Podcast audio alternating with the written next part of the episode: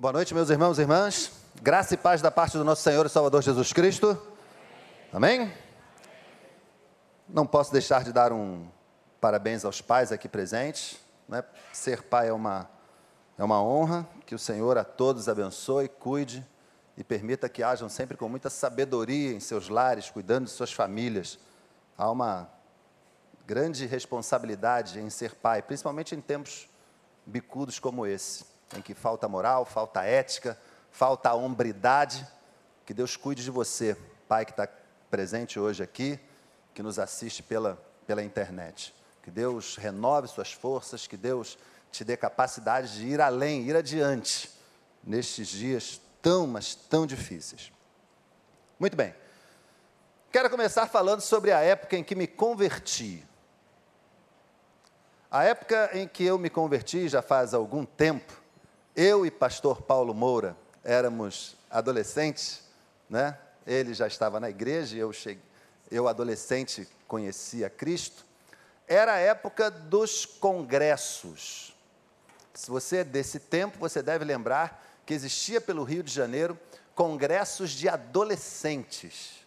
Né? Você deve lembrar, se lembra dessa época, se pegou essa época, Congresso das Associações Rubi, Diamante, Esmeralda, Topázio. Olha, eu fui lembrando dessas coisas todas enquanto preparava a meditação desta, desta noite. E eram encontros muito, mas muito bacanas, muito legais. Acontecia em cada associação regional é, anualmente, e a cada dois anos era o Congresso dos Adolescentes Batistas Cariocas, chamado de congressão.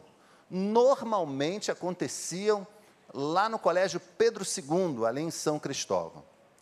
Desses congressos, dois marcaram particularmente a minha vida. O primeiro que fui, que foi praticamente onde fui apresentado ao Evangelho, lá pelos idos anos de 1981, é, e lembro bem do hino oficial daquele. Tinha isso, né? Além do congresso, tinha a divisa, que era um versículo que era repetido com frequência durante esses encontros, e tinha o hino oficial.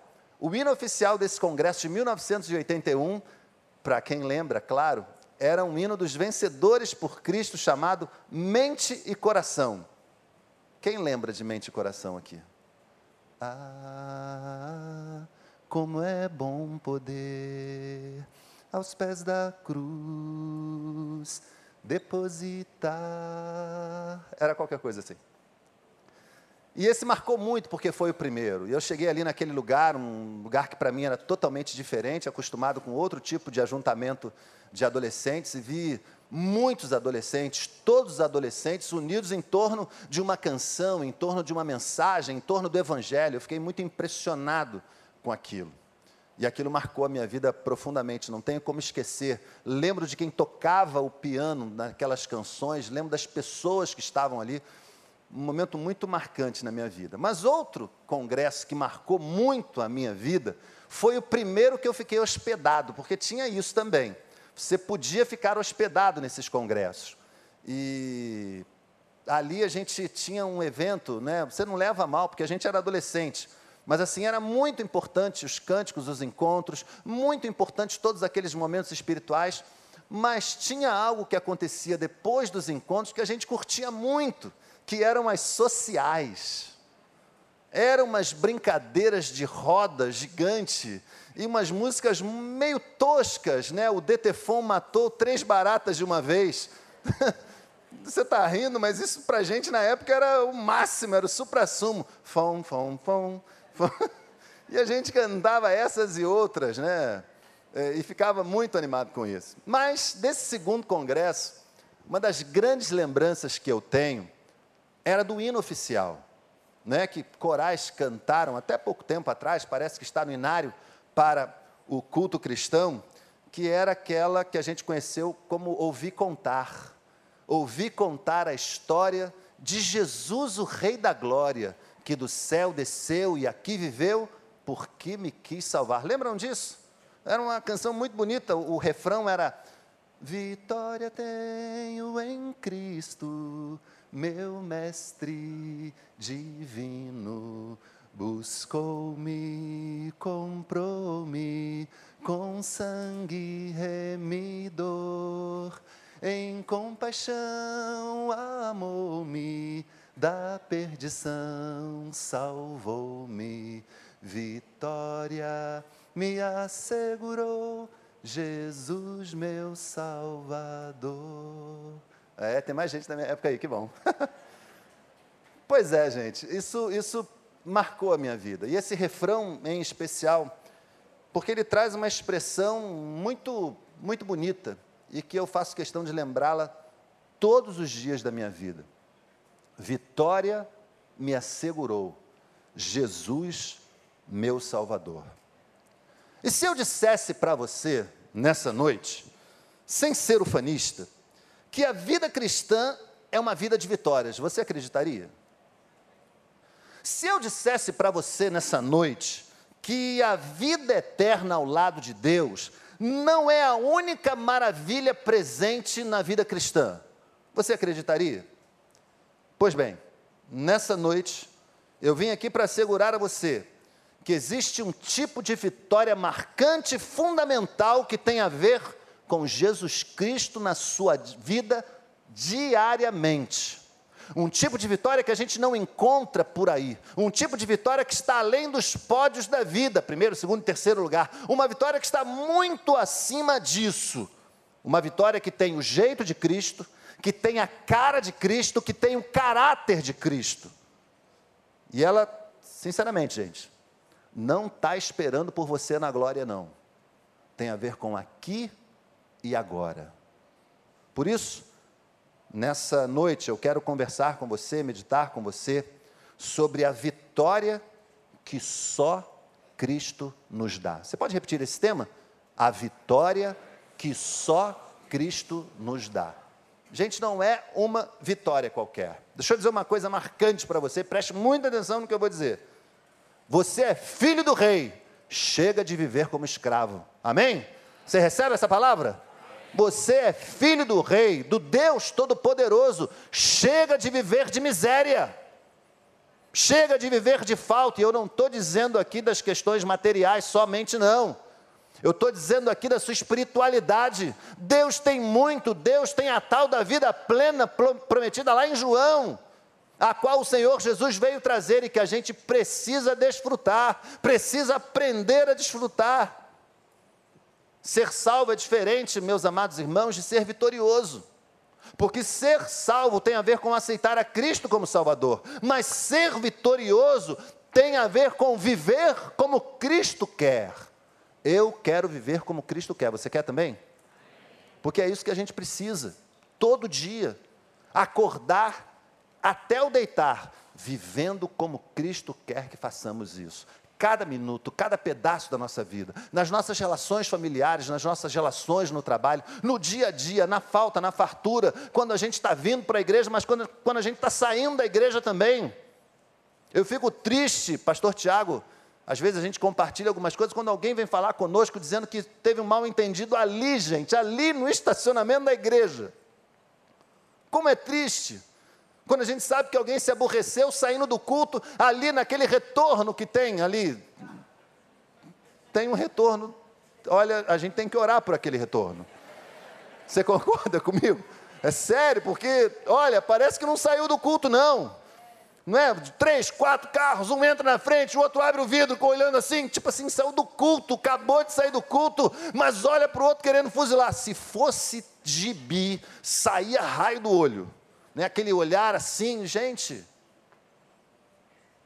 Quer ser vitorioso? A gente precisa viver como Cristo quer que a gente viva nesses momentos também, nesses instantes.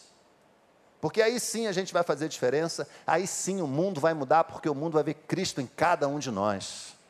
Porque a vitória que só Cristo nos dá passa por esses detalhes da vida, passa por essas questões. Por isso, a gente vai falar um pouquinho. Você quer ouvir sobre isso, amém? A gente vai falar sobre alguns comportamentos importantes, meus irmãos, para liberar essa vitória de Deus na sua vida. A vitória que só Cristo dá. Abra sua Bíblia na epístola de Paulo aos Romanos, capítulo 8. A gente vai ler dos versos 24 a 39.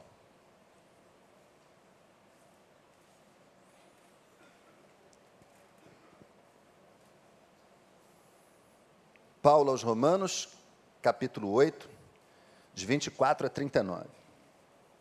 Você pode acompanhar na projeção. Pois nessa esperança somos salvos. Mas a esperança que se vê não é esperança. Quem espera por aquilo que está vendo? Mas se esperamos o que ainda não vemos, aguardamo-lo pacientemente. Da mesma forma, o Espírito nos ajuda em nossa fraqueza, pois não sabemos como orar, mas o próprio Espírito intercede por nós com gemidos inexprimíveis. E aquele que sonda os corações conhece a intenção do Espírito, porque o Espírito intercede pelos santos de acordo com a vontade de Deus. Sabemos que Deus age em todas as coisas para o bem daqueles que o amam, dos que foram chamados de acordo com o seu propósito. Pois aqueles que de antemão conheceu, também os predestinou para serem conformes à imagem de seu filho, a fim de que ele seja o primogênito entre muitos irmãos. E aos que predestinou, também chamou, aos que chamou, também justificou, aos que justificou, também glorificou. Que diremos, pois, diante dessas coisas? Se Deus é por nós, quem será contra nós? Aquele que não poupou seu próprio filho, mas o entregou por todos nós, como não nos dará com ele e de graça todas as coisas? Quem fará alguma acusação contra os escolhidos de Deus? É Deus quem os justifica. Quem os condenará? Foi Cristo Jesus que morreu e mais, que ressuscitou e está à direita de Deus e também intercede por nós. Quem nos separará do amor de Cristo? Será a tribulação, ou a angústia, ou a perseguição, ou a fome, ou nudez, ou perigo, ou espada? Como está escrito: por amor de ti, enfrentamos a morte todos os dias. Somos considerados como ovelhas destinadas ao matadouro. Mas em todas estas coisas somos mais que vencedores por meio daquele que nos amou pois eu estou convencido de que nem a morte, nem a vida, nem anjos, nem demônios, nem o presente, nem o futuro, nem quaisquer poderes, nem altura, nem profundidade, nem qualquer outra coisa na criação será capaz de nos separar do amor de Deus que está em Cristo Jesus, nosso Senhor. Amém, gente? Que palavra, hein? Que palavra, gente. Primeiro comportamento que eu gostaria de destacar aqui, daqueles que vão sim viver uma vida de vitória em Cristo, está assinalado aí nos versos 24 e 25. Pois nessa esperança fomos salvos, mas esperança que se vê não é esperança. Quem espera aquilo que, por aquilo que está vendo. Mas se esperamos o que ainda não vemos, aguardamos-lo pacientemente. Esse comportamento que eu quero destacar com você a partir desse texto é o comportamento da paciência. Como precisamos exercitar a paciência, queridos?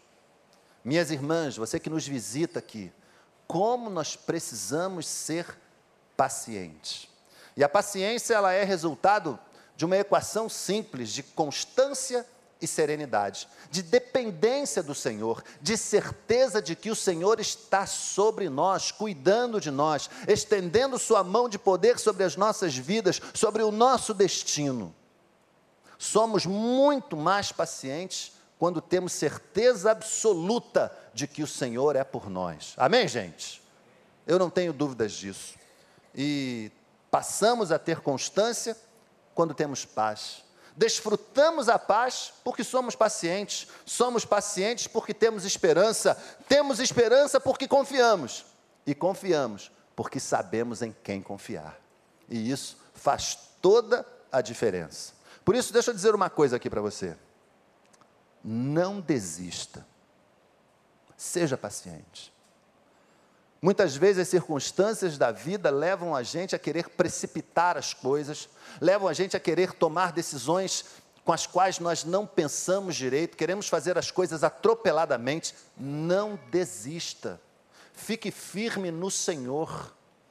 Talvez você tenha entrado aqui nessa noite para ouvir exatamente isso. Não desista, não desista do seu pai. Hoje é dia dos pais. Seu pai não é cristão. Não desista do seu pai, do seu marido. Não desista do seu filho, do seu primo. Não desista daquela pessoa com a qual você está compartilhando o Evangelho. Pastor, o senhor não conhece a minha história, ele é muito difícil. Ele é envolvido com drogas, eu, eu oro por ele há anos. Continua orando. Você não sabe qual é o momento, em que momento o Senhor vai agir, mas não desista, seja paciente. Tem uma palavra que veio da física que as, as, ciências humanas hoje usam com muita frequência, que é a resiliência, que é a capacidade do material é, é, se dilatar e voltar ao seu normal, ou seja, ele se dilata, ele não quebra, ele é resiliente. Seja resiliente. Eu sei que muitas vezes você está envergando, eu sei que muitas vezes você quase quebra, mas se o Espírito estiver com você, você não vai quebrar, amém, gente? Você não quebra, o Senhor não permite, seja paciente. Talvez essa pessoa que está aí perto de você agora, hoje, talvez você veio com ela hoje, está aqui ouvindo pela primeira vez um culto, veio pela primeira vez, está aí do seu lado, eu quero dizer para você, se você veio aqui pela primeira vez hoje, que você é muito bem-vindo aqui nesse lugar. Aqui nós cultuamos ao Senhor, celebramos a Cristo. Estamos aqui para compartilhar que Ele mudou a nossa vida, mudou a minha história e quer fazer o mesmo por você. Mas seja muito, mas muito paciente. Tem uma, uma razão para você estar aqui hoje. Quem sabe foi para ouvir. Seja paciente. Segundo comportamento tem a ver com o que está descrito nos versos 26 e 27. Da mesma forma, o Espírito nos ajuda em nossa fraqueza, pois não sabemos como orar, mas o próprio Espírito intercede por nós. Deixa eu dizer uma coisa aqui para você. Permita que Deus o ajude, mas não, não, não, não, não trabalhe com essa permissão para que outras pessoas vejam, não. Não se importe muito com isso, não no seu íntimo com Deus, na sua intimidade com Deus, deixe Deus fazer as coisas que Ele quer fazer na sua vida, dê a Ele a direção, o controle da sua existência. Tem que tomar uma grande decisão ou uma pequena decisão, deixe Deus no controle. Tem que fazer alguma coisa importante, talvez amanhã seja um dia importante, segundas-feiras costumam ser dias importantes, dias de grandes decisões, aquela entrevista, aquele, aquela negociação de uma dívida, aquela entrevista de emprego, eu não sei o que é que vem. Deixa Deus estar nesse processo. Deixe Deus assumir o protagonismo. O comportamento que decorre daí, gente, é o comportamento da humildade. É menos você e mais o Senhor em você. Você pode dizer amém? Você recebe essa palavra? Mais, mais Cristo na minha vida? mais do Senhor na minha vida, nas minhas decisões, na minha história, mais do Senhor em mim, nos meus pensamentos. Ah, eu sei que você é inteligente. Eu olho aqui e vejo muita gente inteligente, eu sei. Mas algo me diz que o Senhor é mais inteligente que você.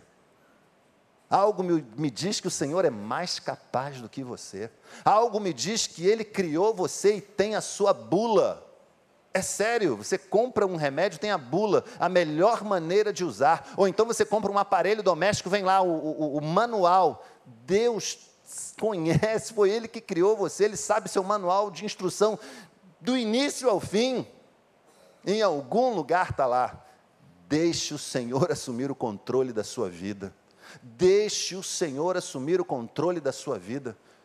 Experimente esse comportamento da humildade. Deixe Deus ser Deus. É a própria palavra do Senhor. Deixa eu dizer isso aqui para você. É a própria palavra do Senhor que vai expressar lá no Evangelho segundo João: sem mim nada podeis fazer. Vamos repetir essa palavra? Sem mim nada podeis fazer. Quer fazer alguma coisa? Coloque o Senhor nesse processo. Coloque o Senhor nessa história, nesse plano. Coloque o Senhor bem dentro, no centro. Tenha certeza absoluta de que aquilo que você está pretendendo fazer vai agradar o Senhor. Porque se você achar que vai resolver todos os seus problemas, e às vezes você acha isso sinceramente, que sozinho você vai resolver tudo, eu quero dizer que, sinceramente, você está equivocado. E você não vai conseguir. E às vezes as pessoas fazem isso com uma certa arrogância. Eu confesso que fiquei um, um tanto chateado essas duas semanas atrás, quando eu recebi um vídeo que talvez vocês também tenham recebido. Era um show, eu não sei que tipo de show, mas tinha ali um, um rapaz, provavelmente homossexual, que fazia riminhas com o nome de Jesus. Vocês viram isso? Rei, rei, rei, Jesus é gay. Falava isso.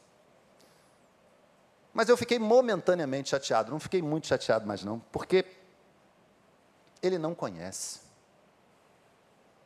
Porque na vida dele, não é o Senhor que manda. Talvez eu ficasse chateado se um dito crente fizesse isso.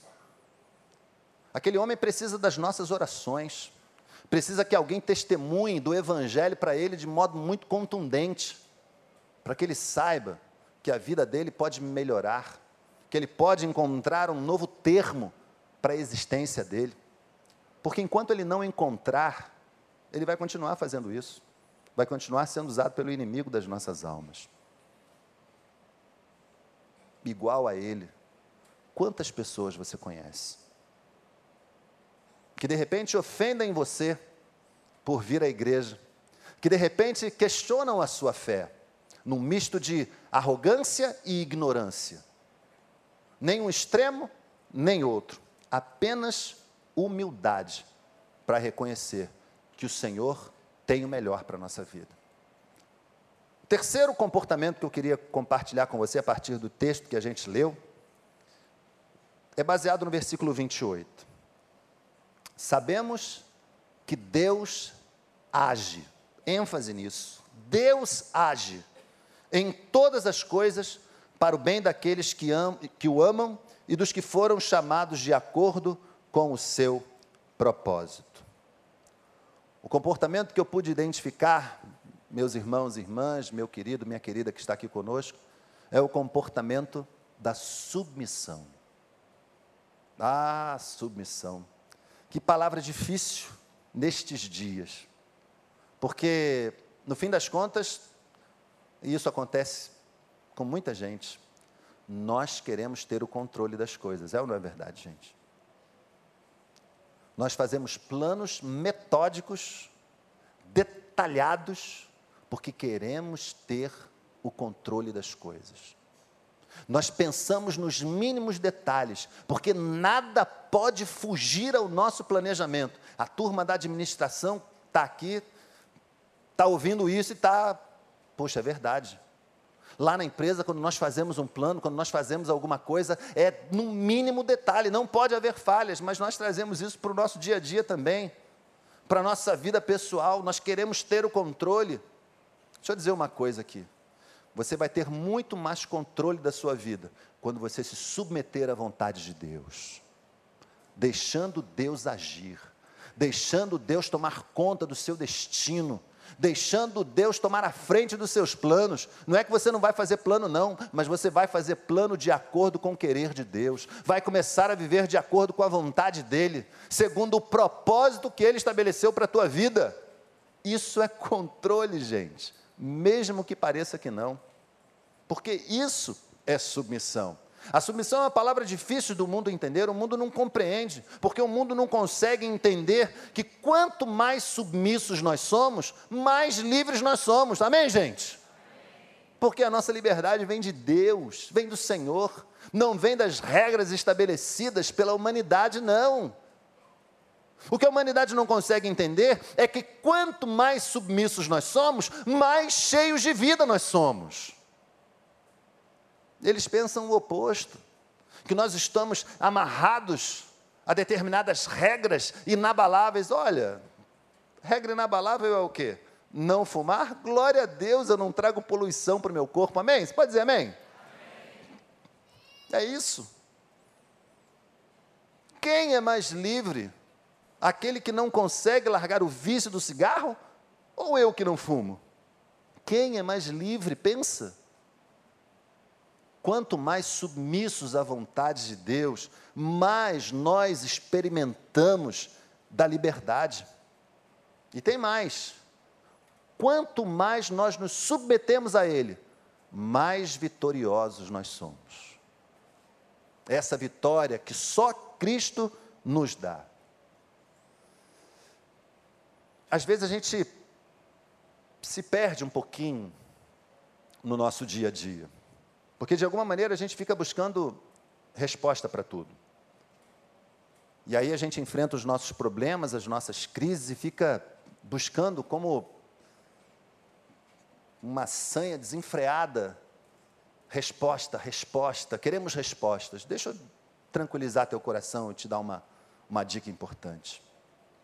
Mais importante do que as respostas que você anda buscando, são as lições que Deus quer demonstrar para você através daquilo que você está passando. Você às vezes ainda talvez não tenha entendido por que, que você passou por uma dificuldade muito grande. Por que, que você está enfrentando, talvez hoje ainda, esse desemprego prolongado? Pastor Marcos orou aqui. Essa doença que chegou sem avisar, e elas chegam sem avisar mesmo. Talvez você não entenda o porquê disso. Mas como eu aprendi com o meu primeiro pastor, ainda vivo, pastor Elcio Menegatti. A gente talvez precise parar um pouco de perguntar os porquês e perguntar os para quês. Para que isso? Qual é a grande lição, qual o grande ensinamento que o Senhor está propondo para a minha vida? Para que ter enfrentado? Sou uma pessoa boa, sou uma pessoa fiel a Deus?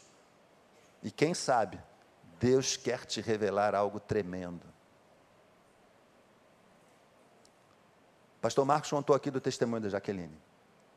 Esses dias a gente experimentou na nossa família algo muito tremendo também.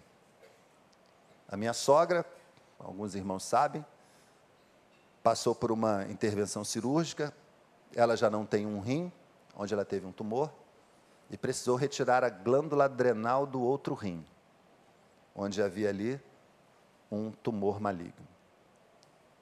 E na última sexta-feira, no resultado do exame histológico, histopatológico, não, esse nome, pedi cola ali para a esposa.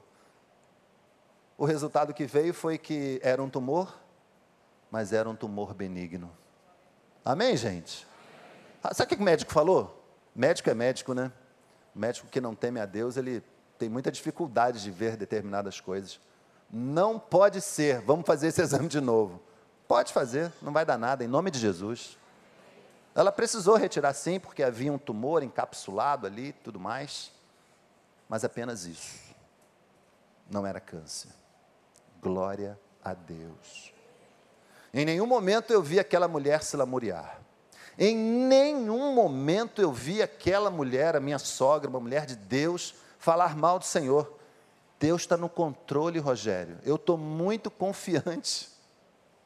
Foi essa palavra que eu ouvi o tempo todo, que ela falava o tempo todo para a família. Eu tenho certeza absoluta de que submissão é isso. Submissão na hora boa, submissão na dificuldade, submissão o tempo todo. Porque aí nós somos de fato homens e mulheres muito mais livres e com a certeza de que, com o Senhor no controle, as coisas vão bem. Deixe Deus agir. Não abra mão disso. O quarto comportamento está aí pelos versos 31 a 34. Que diremos, pois, diante dessas coisas? Se Deus é por nós, quem será contra nós? Aquele que não poupou seu próprio filho, mas o entregou por todos nós, como não nos dará juntamente com ele, de graça, todas as coisas? Quem fará alguma acusação contra os escolhidos de Deus? É Deus quem os justifica. Quem os condenará? Foi Cristo Jesus que morreu e mais, que ressuscitou, está à direita de Deus e também intercede por nós. Esse é o comportamento, gente. E que bom que esse comportamento é possível para a gente. É o comportamento do companheirismo. Deus é seu amigo. Diga para a pessoa que está do seu lado isso. Deus é seu amigo. Olha, já que eu lembrei da minha infância, eu vou continuar com esse negócio. Porque me veio à mente, eu não sei se eu já falei isso aqui, mas eu morei no subúrbio, fui nascido e criado no subúrbio. E no subúrbio, nas escolas principalmente, sempre existiam os grupos, né? Hoje a gente chama grupo, mas naquela época eram as patotas. Né? Patota é uma palavra né, da antiga, né? eu reconheço. E quando a gente era da, de determinada patota, os mais velhos, a expressão era essa, garantiam os mais novos. Mais ou menos isso, né, Paulo? Né? Você, você era de uma patota, você era pequeno, e aí tinha o pessoal mais velho. Não, tá tranquilo, a gente é da patota do fulano. Fulano está garantindo a gente. Deixa eu dizer uma coisa para você aqui nessa noite. Guardadas as proporções do tempo e espaço, das práticas sociais, você pode ser da patota do Senhor, e não tem ninguém melhor para garantir você do que o Senhor, amém, gente? Não tem ninguém melhor. Em qualquer círculo que você esteja, quem vai estar garantindo você é o Senhor. Aonde quer que você vá, o Senhor vai estar com você do seu lado. Quando ninguém mais prestar atenção em você, quando ninguém mais estiver perto de você, sei lá, você fracassou em alguma coisa, perdeu o dinheiro, as pessoas se afastam, sabe quem vai estar do teu lado? O Senhor. Porque ele não te abandona, ele é teu amigo, é teu companheiro. Deus está do seu lado quando ninguém mais está do seu lado. Às vezes até a família vai embora. Você fica lá meio perdidão, meio perdidona, as coisas estão difíceis, sabe? Está difícil reagir, o choro vem, a lágrima, a tristeza. E de repente você percebe que quem é que está do teu lado? O Senhor. Porque Ele não te abandona. E porque Ele não nos abandona, e porque Ele está do nosso lado, recebe essa palavra nessa noite. Nenhuma sentença de desgraça vem sobre a tua vida, amém? nenhuma maldição cunhada em qualquer lugar ou momento da sua existência vai ter poder sobre a sua vida, porque o Senhor é contigo. Quem tentará acusação contra a gente? Nós somos o povo de Deus. Somos o povo de Deus. Podem falar, esbravejar, dizer mil coisas, mas nós somos o povo de Deus e essas acusações e todas as demais coisas que porventura as pessoas queiram dizer, não nos afetarão. Tenha certeza disso. Receba essa palavra no seu coração, grave na sua mente. Deus está com a gente quando as coisas não vão bem. Deus está com a gente quando, como eu disse, quando a enfermidade incomoda. Deus está com a gente quando as coisas, sabe, assumem um caráter de desespero. Ele está com a gente e não nos abandona. O quinto comportamento que eu quero compartilhar com você está aí pelos versos 35 e 37. Quem nos separará do amor de Cristo?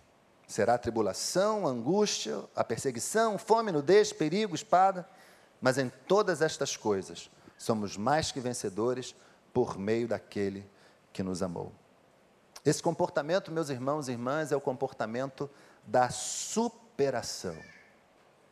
Ele vem a partir do amor de Deus por nós, manifestado, provado em Cristo Jesus, que morreu na cruz por mim e por você. E eu vou falar aqui uma coisa importante acerca do amor de Deus. Ele é invencível. O amor de Deus é invencível, mas não é só isso, ele é inesgotável. Eu não sei, vou fazer uma pesquisa aqui rápida. Qual é a pessoa mais velha que nós temos aqui na nossa audiência hoje? Se você não se constranger, você poderia dizer a sua idade? Alguém com 80? Está ali, dois irmãos, 82. 80, dou-lhe uma, dou-lhe duas. Algum irmão, com, algum irmão com mais de 82? Irmão Amilca.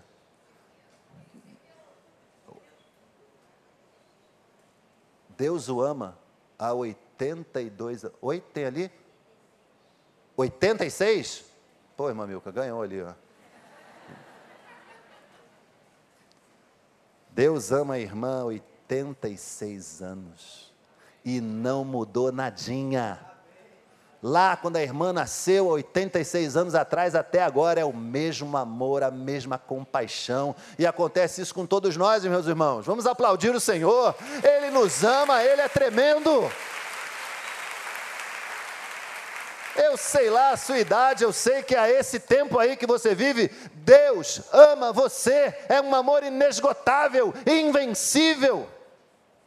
Seta alguma do inimigo é capaz com esse amor, nenhuma circunstância que você está atravessando é capaz de empanar esse amor, nada vai separar você desse amor. E mais, este amor, segundo essa palavra que a gente leu aqui, é que faz com que a gente não seja aprisionado pelo medo da violência. Está escrito: a espada, o perigo, quem vai nos separar do amor de Cristo? O medo da violência não pode nos separar do amor do Senhor. Eu conheço uma igreja aqui no Rio de Janeiro, meus irmãos, que nos cultos matutinos de domingo ela tem a sua audiência completa, cerca de 1.300, 1.400 pessoas, mas que nos domingos à noite apenas 200 pessoas vão ao culto, por medo da violência. Nós não podemos ser reféns da violência, minha gente. Não podemos deixar de estar na casa do Senhor por causa da violência. Pastor, mas o, o mundo é mau e o nosso Deus é muito bom. E a gente vai falar a tempo e a fora de tempo para transformar essa realidade, porque Cristo pode transformar essa realidade. Desculpem, eu fui profissional de segurança durante muitos anos da minha vida, mas não são os profissionais de segurança que vão cuidar da sua vida, não, é o Senhor que há de cuidar, é o Senhor que há de proteger você, não tenha dúvida disso. E nós somos os agentes que vamos compartilhar o amor do Senhor. Nós somos os agentes que vamos falar para as pessoas: Deus ama você e o amor dele é inesgotável, intransponível, o amor dele é invencível.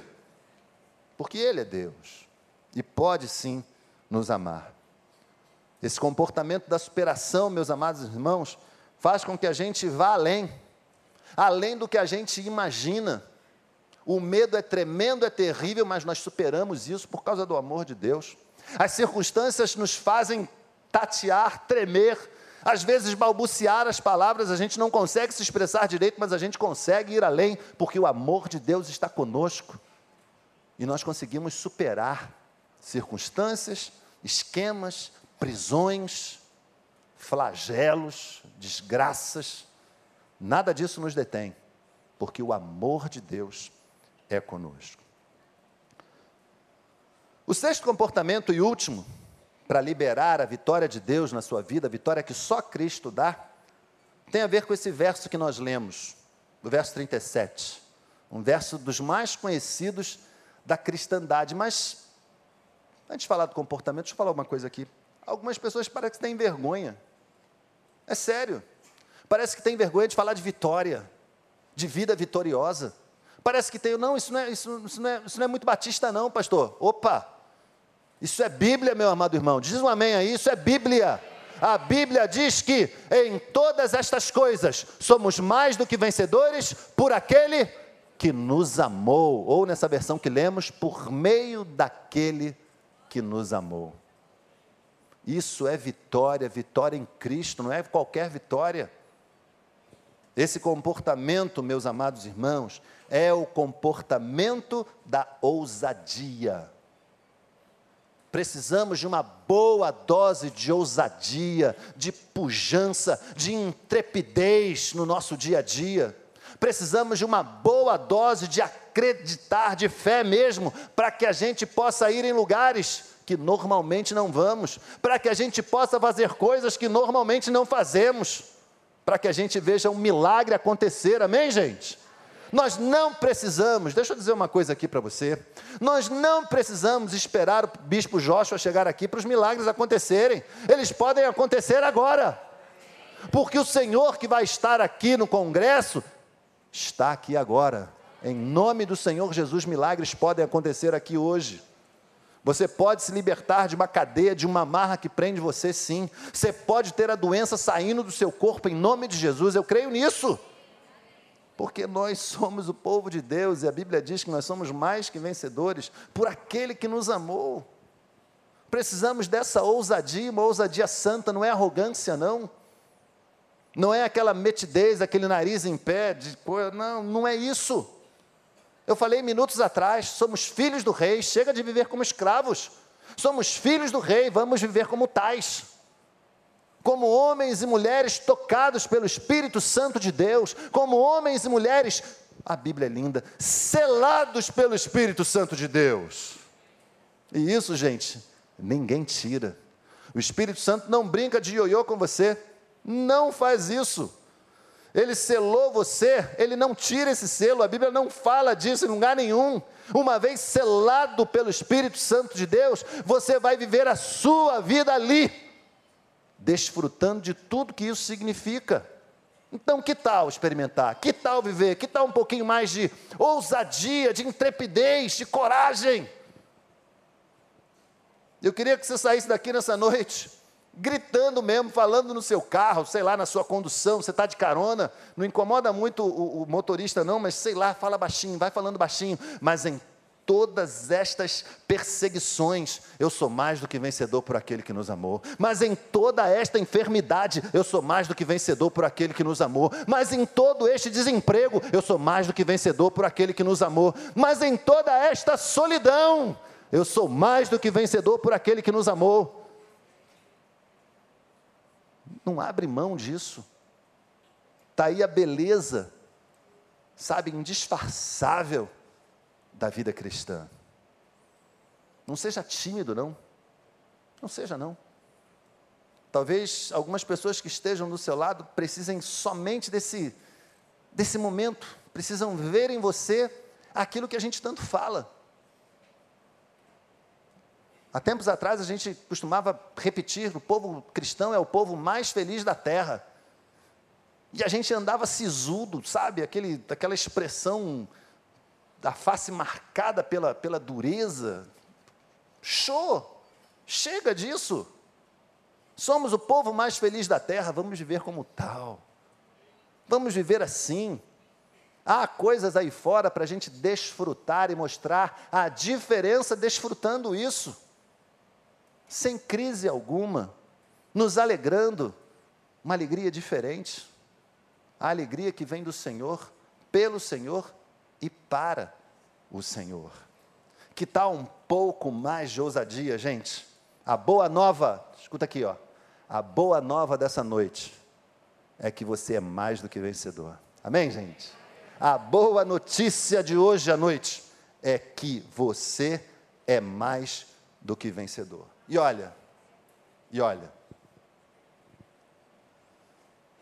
eu não sei se alguma voz, alguma palavra deste mundo está tentando dizer para você que você é mal sucedido, que você é um derrotado, que você não vale nada, que você é isso ou aquilo, só crítica. O Deus da Bíblia diz, assegura, que você é mais do que vencedor. Amém, gente? E se ele diz, ai de quem diga o contrário. Ai de quem diga o contrário. Eu quero encerrar e quero pedir que seja projetado, por gentileza, os versículos 38 e 39. Pode ser, Claudinho? 38 e 39. Eu quero que você me ajude a encerrar essa mensagem. Porque a gente vai ler esse texto. E esse texto tem a ver com aquilo que eu queria dizer agora no final. Eu não posso expressar melhor do que o apóstolo Paulo. Vamos juntos? Pois estou convencido de que nem a morte, nem vida, nem anjos, nem demônios, nem o presente, nem o futuro nem quaisquer poderes, nem altura, nem profundidade, nem qualquer outra coisa na criação será capaz de nos separar do amor de Deus que está em Cristo Jesus, nosso Senhor. Aleluia, gente. Aleluia. Glória a Deus. Glória a Deus. Nada separa a gente do amor de Cristo. Eu não sei como é que você entrou aqui hoje. Sinceramente, não sei. Mas queria que, se você não anda desfrutando disso na sua vida, eu queria que estes comportamentos pudessem falar algo ao seu coração. O comportamento da paciência, da humildade, o comportamento da submissão, o comportamento do companheirismo, da superação, e este último que disse, o comportamento da ousadia. Que juntos eles possam levar você para muito mais perto do Senhor. Não sou eu que estou dizendo que você é mais do que vencedor, não é o próprio Deus. Ele não mentiria a respeito de algo tão fundamental, tão importante. Por isso, eu queria que nesse momento nós pudéssemos curvar as nossas frontes.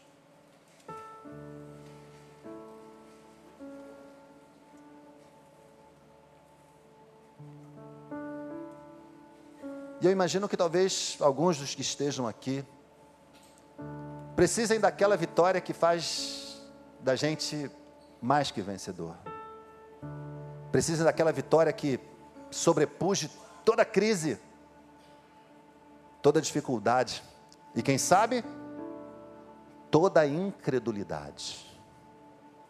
Precisem daquela vitória que marca a nossa vida de uma maneira que a gente nunca mais se esquece e faça com que a nossa existência tenha uma nova data de nascimento. O dia em que conhecemos o Senhor. O dia em que Ele permitiu que tivéssemos êxito pleno e vivêssemos uma vida de verdade.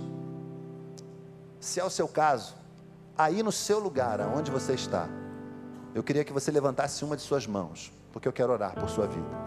Há alguém aqui nessa noite? Pode levantar a sua mão. Deus abençoe, pode abaixar. Mais alguém pode abaixar, querido? O pastor já viu. Deus abençoe. Mais alguém? Pode levantar a sua mão. Deus abençoe, querido, em nome de Jesus. Lá, pode abaixar a sua mão. Deus abençoe. Glória a Deus. Deus te abençoe, querida. Pode abaixar a sua mão. Pastor já viu. Deus abençoe. Mais alguém aqui? A vitória que redefine a sua vida. Deus te abençoe, querido. Pode abaixar a sua mão, em nome de Jesus. A vitória que transforma você. Porque o Senhor diz que você é isso mais que vencedor. Vamos ficar todos de pé, por favor. Nós vamos louvar o Senhor com uma canção que já cantamos aqui, momentos atrás. Mas eu acredito que é uma canção que fala muito ao nosso coração. Eu sou quem dizes que eu sou. O Senhor diz nessa noite: Você é mais do que vencedor. Enquanto isso, eu ia pedir que você viesse aqui à frente. Você que levantou a sua mão, para que nós pudéssemos orar por você aqui. Você que por acaso não levantou a sua mão, mas quer estar aqui com a gente nesse momento, nós vamos orar por sua vida. Nós vamos orar para que o Senhor libere sobre a sua vida a vitória, que só em Cristo nós podemos desfrutar. Vamos louvar. Quem sou eu para que o grande rei me receba? Me perdi, ele me encontrou. Seu amor por mim, seu amor Quem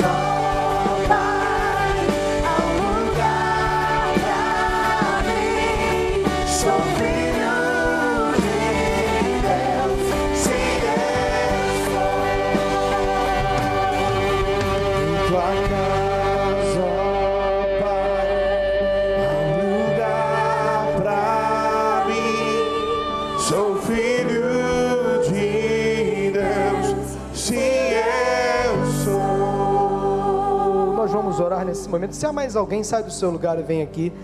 Uma das coisas que a derrota às vezes impõe à pessoa é aquela sensação de fracasso e olhar para baixo, olhar encurvado.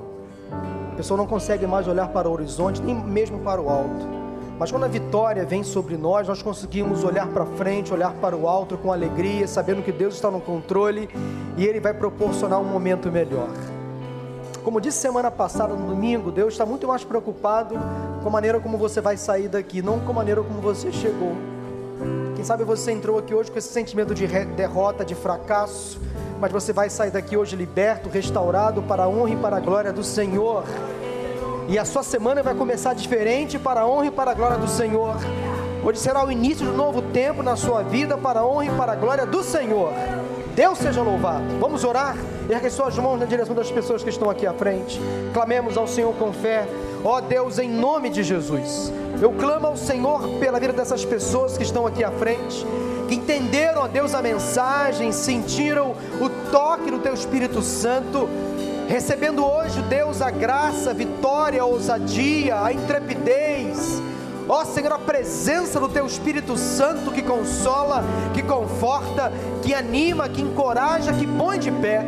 Ó Deus, nesta hora, em nome de Jesus, receba a confissão agora dessas pessoas aqui à frente. Ó Deus, passando por lutas, por dificuldades, por fracassos, por tropeços, mas agora pelo poder que há no nome, no sangue de Jesus, no poder que há na tua palavra que é viva, Deus, elas agora estão recebendo a vitória a tua presença, o teu Espírito Santo, Cristo vivo, verdadeiro, agora elas caminharão de maneira altaneira, Senhor, fortalecidas na tua presença. Ó oh, Deus, leve essas pessoas em paz, em segurança, consciente de que hoje algo diferente aconteceu na tua casa de oração, a tua presença invadiu o coração, a vitória chegou, o dia da bênção aconteceu, hoje é o dia da vitória. Louvamos o teu nome, louvamos o teu nome, oramos em nome de Jesus. Amém, amém e amém. Deus seja louvado. Aplauda ao Senhor.